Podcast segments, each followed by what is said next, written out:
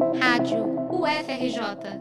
Informação e conhecimento, conhecimento, conhecimento. O Programa de Apoio às Artes da UFRJ, ProArte e a Escola Politécnica abrem as portas do auditório Horta Barbosa para o espetáculo Babi na Era do Rádio. A apresentação ocorre na próxima terça-feira, dia 5 de dezembro, e conta a história da vida e da obra da compositora Babi de Oliveira. Você sabe quem foi essa musicista? Nascida em Salvador em 1908, a compositora teve a carreira na música iniciada pela mãe, que era pianista.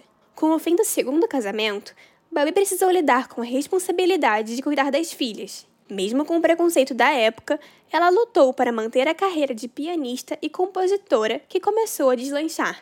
A musicista recebeu o diploma de distinção pelos serviços prestados à música, concedido por Cambridge, na Inglaterra, em 1980. Com o reconhecimento, ela teve seu nome inscrito no Who's Who in Music. Babi faleceu em 1993, no Rio de Janeiro. O espetáculo é uma produção do grupo Africanias, uma ação coletiva de formação de cantores integrados ao grupo de ensino, pesquisa e extensão Africanias UFRJ.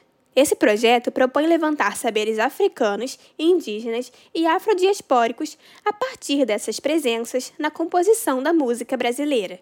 Se ficou interessado, o evento será na cidade universitária, no Bloco A do Centro de Tecnologia da UFRJ.